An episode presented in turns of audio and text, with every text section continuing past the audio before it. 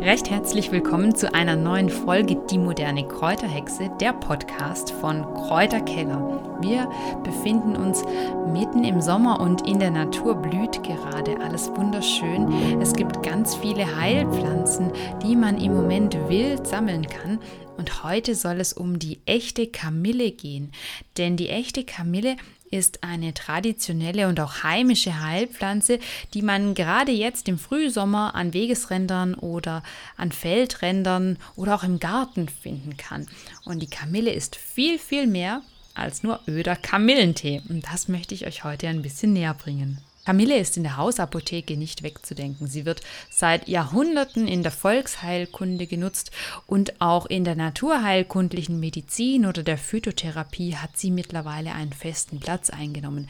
Nicht umsonst findet man sie in jeder Drogerie, in jeder Apotheke und sogar in jedem Supermarkt in Form von Kamillentee in meistens recht preisgünstigen Teebeuteln.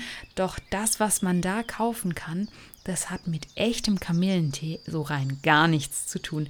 Wenn ihr mal echte Kamille gesammelt habt und diese Blüten frisch aufgebrüht habt, dann werdet ihr sehen oder vielmehr schmecken, der Geschmack ist ganz, ganz anders als bei gekauftem Kamillentee.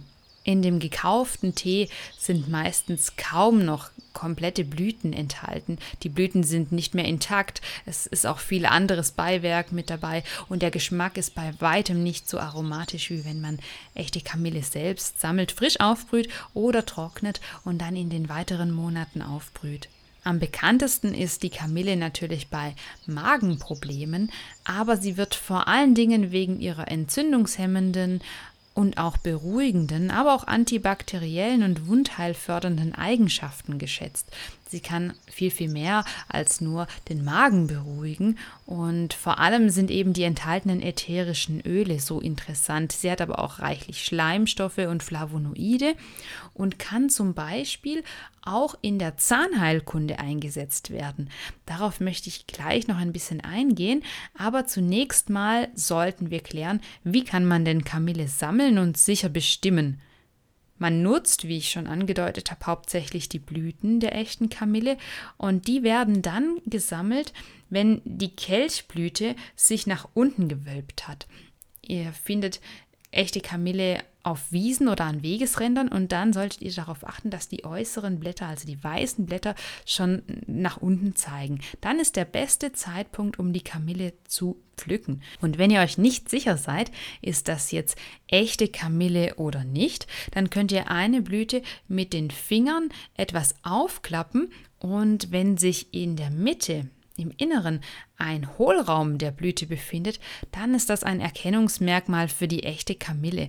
Man sollte nicht nur diesen Trick anwenden, um zu prüfen, ob es sich um die Kamille handelt. Man sollte auch die Nase mit einsetzen und an den Blüten riechen, denn die Kamille, die hat ein unverwechselbares Aroma und diesen charakteristischen Kamillenduft, den sie verströmt, wenn man die Blüten zwischen den Fingern zerreibt. Deswegen sollte man unbedingt eben auch den Geruchssinn mit einsetzen. Neben der echten Kamille gibt es noch ein paar andere Kamillenarten, die der Kamille sehr, sehr ähnlich sehen können, aber heilkundlich eigentlich keine Verwendung haben. Die römische Kamille gehört dazu, die geruchlose Kamille oder auch die Strandkamille und die gemeine Hundskamille.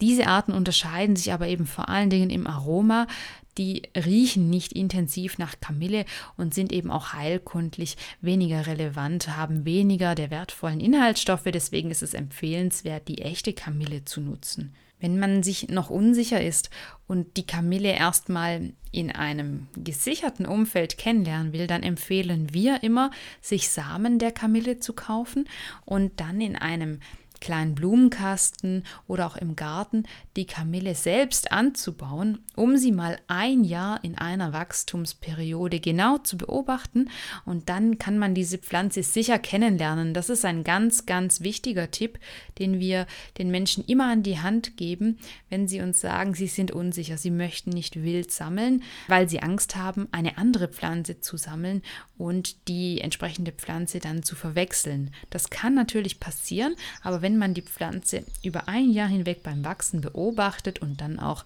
mit großer Sicherheit die Kamille ernten kann, die man selbst ausgesät hat, dann kann man auch das Aroma kennenlernen und weiß, welche Merkmale diese Pflanze hat. Und das ist ein ganz toller Tipp, um den Pflanzen eben näher zu kommen und um sein Wissen zu festigen und auch um ein bisschen die Angst zu verlieren, was Falsches zu sammeln. Wenn ihr euch dafür entscheidet, die Kamille vorzuziehen, dann wäre der beste Zeitpunkt im Frühjahr. Ab Anfang März kann man die Samen im Haus vorziehen und dann nach den Eisheiligen die Jungpflanzen ins Freiland pflanzen. Ab Juli können dann eben die ersten Blüten gepflückt werden und wild findet man die ersten Kamillenblüten auch schon im Juni. Wir machen aus der Kamille nicht nur klassischen Kamillentee, den wir heilkundlich einsetzen, sondern wir nutzen die Kamille auch sehr gern kulinarisch. Man kann die Blüten auch essen und wir geben sie gerne in Wildkräutersmoothies oder auch in Süßspeisen, denn das Aroma ist wirklich ganz besonders und gerade in Kombination mit zum Beispiel Mandelmilch oder ein bisschen Gundermann oder Banane kann man da einen tollen Smoothie machen oder die Kamillenblüten auch morgens zum Frühstück über das Müsli streuen. Das schmeckt ganz, ganz toll. Natürlich gibt es nicht so lange frische Kamillenblüten, deswegen ist das Trocknen und das Verarbeiten auch so wichtig. Wir möchten jetzt noch ein bisschen auf die wundheilfördernden Eigenschaften der Kamille eingehen, denn man kann die Kamille nicht nur äußerlich zur Pflege der Haut oder aufgrund ihrer wundheilfördernden Eigenschaften einsetzen, man kann sie auch für die Zahngesundheit nutzen. Und da möchten wir heute ein bisschen genauer darauf eingehen, denn ein Aufguss aus Kamille, den man dann abkühlen lässt, kann zum Beispiel genutzt werden, um Spülungen durchzuführen, um entzündetes Zahnfleisch oder auch empfindliches Zahnfleisch mit diesen Mundspülungen zu unterstützen und dort eben die Heilung anzuregen. Auch nach Zahnbehandlungen oder Zahn-OPs kann ein erkalteter Kamillentee zum Spülen genutzt werden und man nutzt da entweder einen Teelöffel frisch gesammelter Blüten pro Tasse und bereitet damit einen Aufguss zu oder nimmt eben getrocknete Blüten. Man sollte aber, wenn man Kamillenblüten kauft, unbedingt auf eine gute Qualität achten. Da gibt es riesige Unterschiede. Wir sprechen da aus Erfahrung. Und die Blüten sollten nicht zerbröselt sein und es sollten auch wirklich Blüten erkennbar sein. Wenn ihr eine Kamillenblüten Mischung kauft, in der keine Blüten erkennbar sind, dann ist das minderwertige Ware und die solltet ihr nicht benutzen. Es gibt einige gute Hersteller, die wirklich schöne, intakte Blüten verkaufen und solche solltet ihr dann auch nutzen. Die haben nämlich dann auch ein intensives Aroma und sind auch heilkundlich einfach wertvoller. Was nicht so bekannt ist, aber auch sehr, sehr spannend, ist der Einsatz gegen Aften. Das sind diese kleinen, fiesen Bläschen, die sich immer mal wieder im Mund bilden können.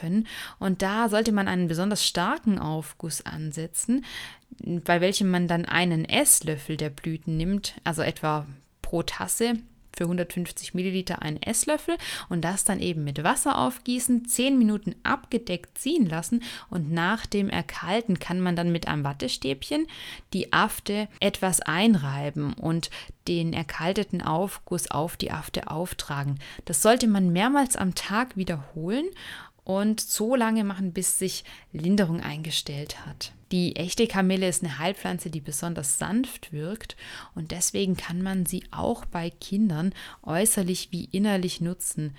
Und aufgrund ihrer schönen Blüten interessieren sich die Kinder auch meist für die Kamille. Man kann also auch hier die Kinder wunderbar mit einbeziehen. Uns ist es ja immer ein sehr wichtiges Anliegen, auch den Kindern den Umgang mit den Wildkräutern und der Natur zu zeigen. Und so kann man ihnen schon spielerisch zeigen, wie toll manche Wildpflanzen in der Natur bei uns Menschen eingesetzt werden können. Und wenn man jetzt mit den Kindern losgeht und ein bisschen Kamille sammelt, dann ist das ein echtes Erlebnis, weil man ihnen ganz schön zeigen kann, wie man sie erkennt, indem man so eine Blüte mal aufklappt und ihnen diesen Hohlraum zeigt oder zum Beispiel mit ihnen dann einen echten frischen Kamillentee macht. Und falls ihr die Blüten gefunden habt, macht wirklich mal einen Vergleich. Nutzt mal einen Teebeutel, falls ihr noch einen alten Kamillentee irgendwo rumfahren habt und die frischen Blüten und brüht mal beides zeitgleich auf und probiert dann von dem einen und von dem anderen. Und ihr werdet nie wieder Kamillentee aus Beuteln kaufen, wenn ihr einmal den echten Kamillentee mit selbst gesammelten Blüten getrunken habt. Jetzt hoffe ich, ich konnte euch ein bisschen Lust machen, die Kamille in der Natur zu sammeln. Und beim Sammeln noch ein Hinweis, achtet darauf, dass ihr nicht an Feldern sammelt, die mit Pestiziden belastet sind oder auch Herbiziden, denn viele Felder werden gespritzt. Und das ist natürlich dann auch auf den Pflanzen, die am Ackerrand oder am Feldrand wachsen, übertragen worden. Und deswegen sollte man diese Pflanzen eher nicht sammeln, sondern nach einem Feld Ausschau halten, was nicht behandelt wurde. Und das ist gar nicht so leicht. Wir haben kürzlich auch Ausschau gehalten und viele Felder gefunden, die definitiv augenscheinlich gespritzt wurden. Das erkennt man daran, dass nichts anderes wächst, außer das ausgesäte Saatgut, was dort auf diesem Acker wachsen soll, also beispielsweise Weizen, Gerste oder Mais.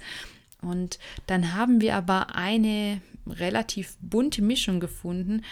Ich denke, das war eine Zwischenfrucht und da wuchsen alle möglichen Pflanzen und zwischendrin eben auch die Kamille und dieses bunte Durcheinander, das war sicherlich nicht gespritzt und deswegen haben wir dann von diesem Feld gesammelt und natürlich haben wir auch jede Menge Kamille selbst angebaut im Garten, die wir völlig sicher sammeln können und da wissen wir natürlich, dies total unbehandelt und vollkommen natürlich. Falls ihr weitere Unterstützung benötigt oder gerne in Ruhe nachlesen möchtet, welche Wildpflanzen und Heilkräuter man in der Natur finden kann, dann können wir euch natürlich unsere Kräuterbücher ans Herz legen.